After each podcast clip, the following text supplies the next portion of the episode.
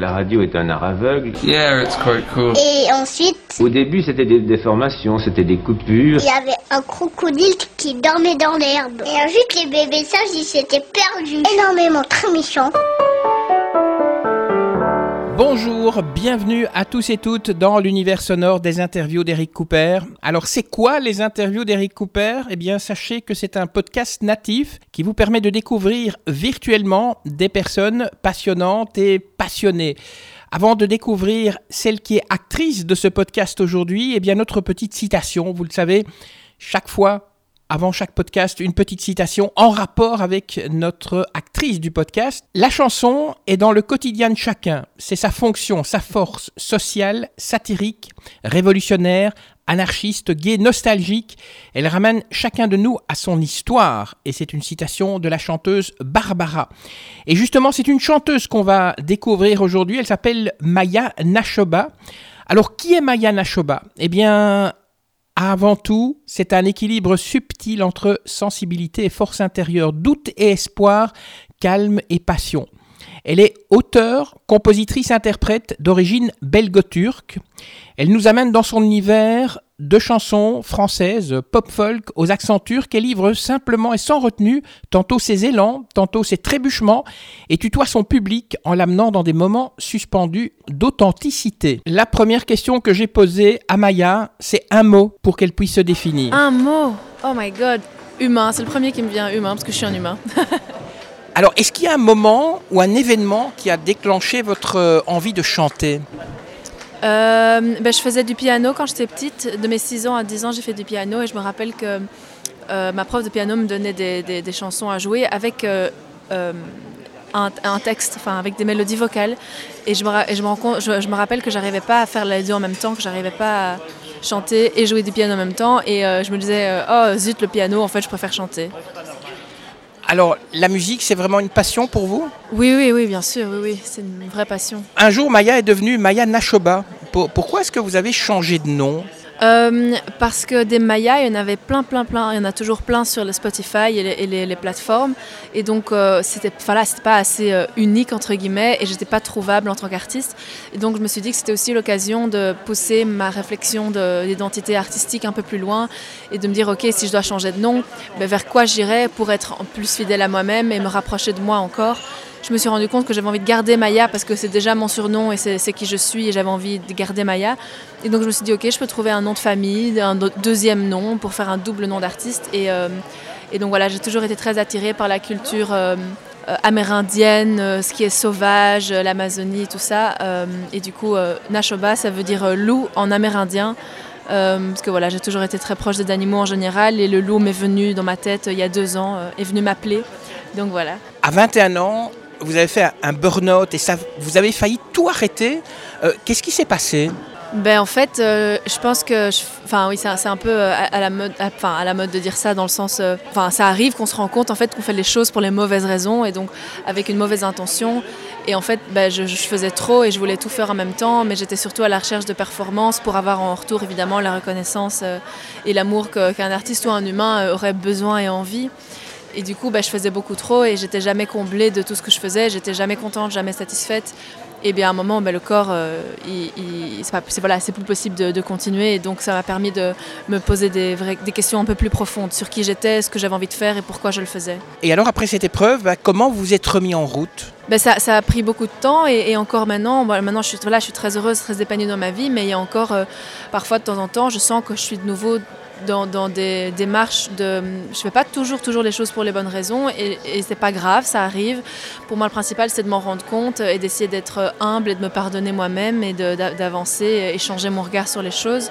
Mais sinon, ça a mis beaucoup de temps. J'ai fait, euh, j'ai essayé plein de thérapies différentes parce que j'avais vraiment envie de me sauver et d'aller mieux. Et j'étais persuadée que ça valait la peine de vivre, même si euh, c'était vraiment pas toujours euh, ce que je pensais. Et donc, euh, ce qui m'a vraiment aidé, c'est la spiritualité, la retraite, la méditation et, euh, et- et tout ce monde-là. Le bouddhisme, le bouddhisme m'a sauvée, ouais.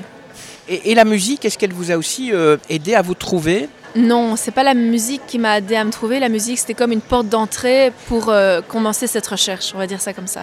Vous avez changé de coiffure aussi avec le changement de nom. Pourquoi ce changement de coiffure Euh, le changement de coiffure, il date de 3 ans, c'était en 2018, bientôt 4 ans du coup. Et, euh, Et ça, c'était un an avant le burn-out et c'était un peu le début. Je m'en rendais absolument pas compte, mais j'avais juste, j'en avais trop, j'avais trop de choses et j'avais ce mouvement de j'ai besoin de passer à, autre chose, besoin de laisser l'ancien derrière moi, besoin d'un renouveau, une renaissance. Et l'acte de se raser la tête, c'était vraiment pour moi laisser des choses s'envoler derrière moi.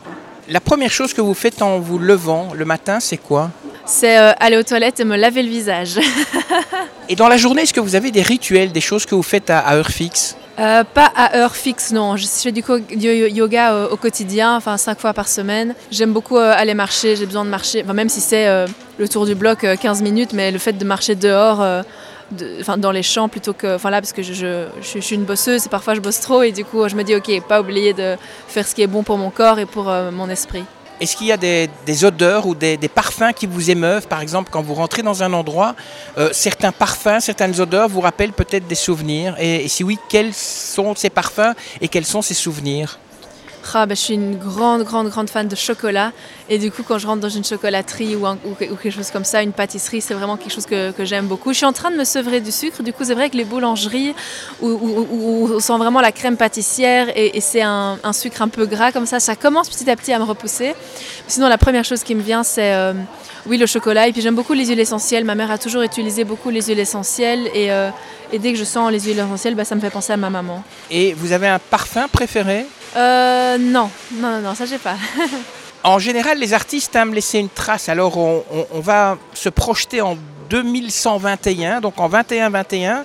Qu'est-ce que vous aimeriez bien laisser comme trace dans, un siècle euh, Que si des gens écoutent euh, dans un siècle vos chansons, euh, qu'est-ce que vous aimeriez bien qu'ils pensent de vous? Ah, ça c'est une question qu'on m'a jamais faite, mais c'est très intéressant comme réflexion.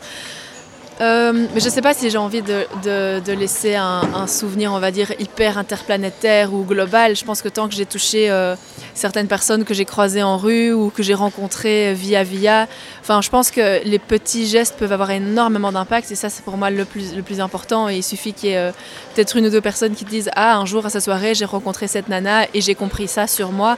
Ben, ça, pour moi, c'est déjà tout gagné dans le sens où j'ai pas besoin de conquérir le monde. Je pense qu'avec vraiment des petites actions, on peut faire beaucoup. Et pour la question d'avant, j'ai oublié de dire le foin et le crottin de cheval. Ça, c'est ma vie. Ça, c'est euh, dès que je rentre dans une écurie, c'est mon, mon univers et mon espace.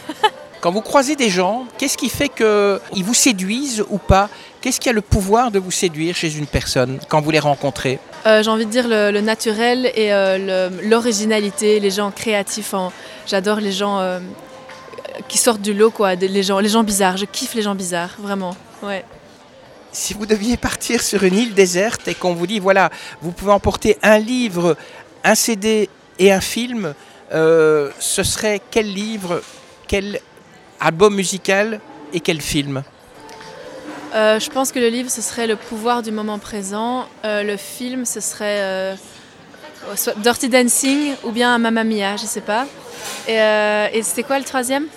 Alors, un film, un livre et un CD. Ah oui, et le CD. Euh, la première qui me vient en tête, c'est euh, le best-of de Jodassin.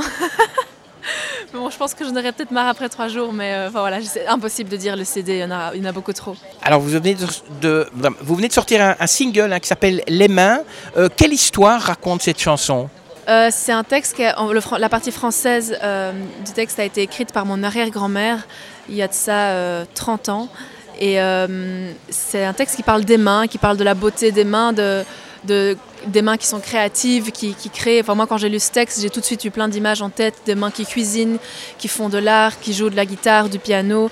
Et puis, ce texte m'a vraiment touchée aussi pour euh, la communication non verbale. Enfin, quand on parle, on parle avec nos mains. Quand on dit bonjour, c'est avec les mains. Et les mains peuvent exprimer énormément de choses de manière euh, non verbale entre êtres humains.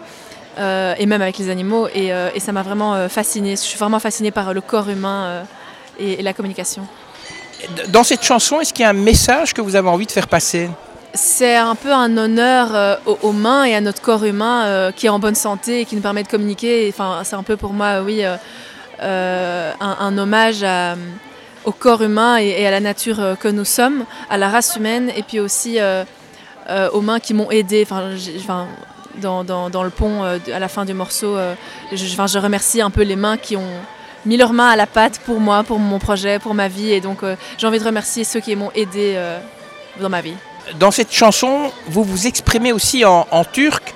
Est-ce que justement c'est pour exprimer vos deux cultures? Euh, Oui, parce que c'est, ça fait partie de moi. C'est vrai que je parle pas couramment turc, je ne lis pas de livres en turc, ou, enfin voilà, je, ne suis pas hyper au courant de toute la culture turque, mais ça fait partie de moi. Et euh, depuis jusqu'à mes 18 ans, euh, j'allais quatre fois en Turquie par an.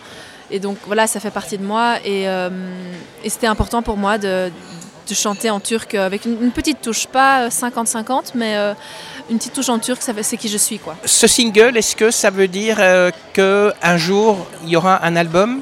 Parce qu'en fait, cette chanson est extraite d'un de vos anciens albums aussi. C'est ça. Donc, c'est une chanson qui est sur mon deuxième EP qui s'appelle En chemin, qui est sorti il y a deux ans maintenant. Et, euh, j'avais vraiment envie de le sortir euh, comme single parce que j'aime beaucoup cette chanson et je trouvais qu'il avait un potentiel d'en faire un clip. Enfin, j'avais très envie d'en faire un clip. Euh, et donc, oui, effectivement, il y a un album qui, suivra. Désolée, il y a la musique en même temps, ça me dérange un peu. Que. Oui, donc quand, quand j'étais pas bien, justement en dépression et en burn-out, euh, j'ai écrit une quinzaine de textes et, euh, et donc voilà, et donc j'y travaille, j'y travaille et donc euh, ça sortira dans, dans une bonne année.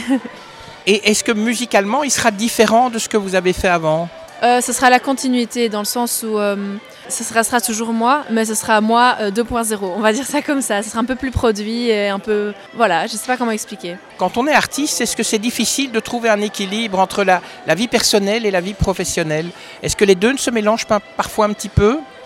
Oui, oui, même euh, beaucoup, surtout que je travaille avec euh, des gens proches. Je travaille avec mon, ex-compagnon, avec ma maman maintenant, on travaille ensemble et euh, c'est des amis avec lesquels je travaille.